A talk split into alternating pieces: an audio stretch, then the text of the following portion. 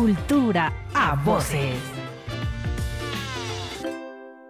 Si de lengua te comes un taco o andas por ahí echando tacos de ojo, mejor espero que el día de hoy ya hayas consumido tus sagrados alimentos, porque estamos a punto de servirte un podcast delicioso. ¿Qué sería de nosotros los mexicanos sin el maíz? Y aún más, imagínate sin la tortilla. Eso sí que no me lo hagan. Por eso a mí no se me hace nada difícil imaginar cómo fue que en la cultura gastronómica de este país nació el taco. ¡Oh, sí! ¡El taco! Ese exquisito platillo que nos identifica en el mapa internacional. Tal vez por lo sencillo que es hacerlo si piensas en él como cualquier guisado que está envuelto en una tortilla. Y aún así, hay tanta variedad de deliciosos tacos hoy, ya sean los que encontramos en las taquerías y que básicamente son carne de res, cerdo o chivo con su respectiva cebollita y cilantro. No más para decir que sí comemos verdura, unas muchitas gotas de limón, su salsita roja o verde y ahora sí a hincarle el diente. Aunque hay casi de todas partes del país, todos tienen distintas preparaciones y todos presentan un sabor inigualable es difícil encontrar los orígenes del famoso taco. ¿A quién se le habrá ocurrido envolver un guiso en una tortilla? Se cuenta que Moctezuma sostenía su comida con un trozo de tortilla como si fuera una cuchara. Pero vamos, ¿quién de nosotros no ha comido sus verdolagas en chile verde o sus bisteces en chile pasilla de ese mismo modo? Por pura practicidad al comer, ¿eh?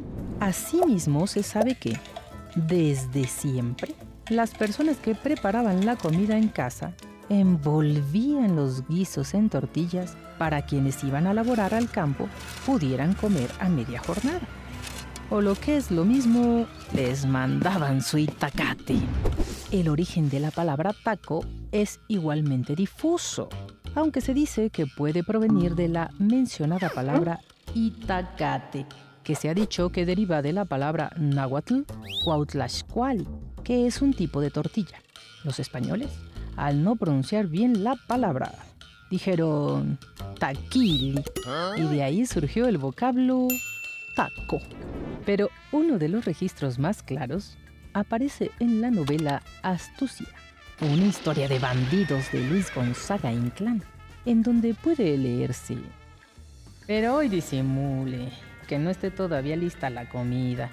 Si quiere mientras echarse un taco, se lo haré al instante.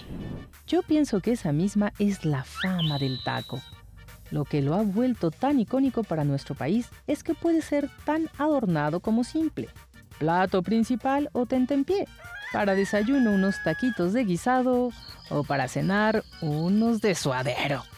Pero eso sí, nada de fruta en la noche porque cae pesada. Tal vez el taco es tan omnipresente que cuesta trabajo rastrear con certeza sus orígenes. Pero de lo que sí estamos muy seguros es de lo que no es un taco, como aquellos intentos de taco que parecen tostadas dobladas y que nos conminan a decir, esos no son tacos, esos son... Chin, ya se nos hace tarde para despedirnos. Y como seguro ya nos dio hambre, vámonos por unos deliciosos taquitos. Mm. Once Digital presentó Cultura a Voces. Narración y guion Miroslava Rodríguez Martínez. Producción Patricia Guzmán. Coordinación de producción Mariana Servín. Asistente de dirección Alejandra Dueñas. Editora de estilo Sandra Rodríguez. Animación Ilse Murillo. Diseño sonoro y postproducción, Eduardo Monroy, Cecilia Victoria. Con una investigación de Diana Hernández y Daniel Sotomayor. Once Digital va contigo.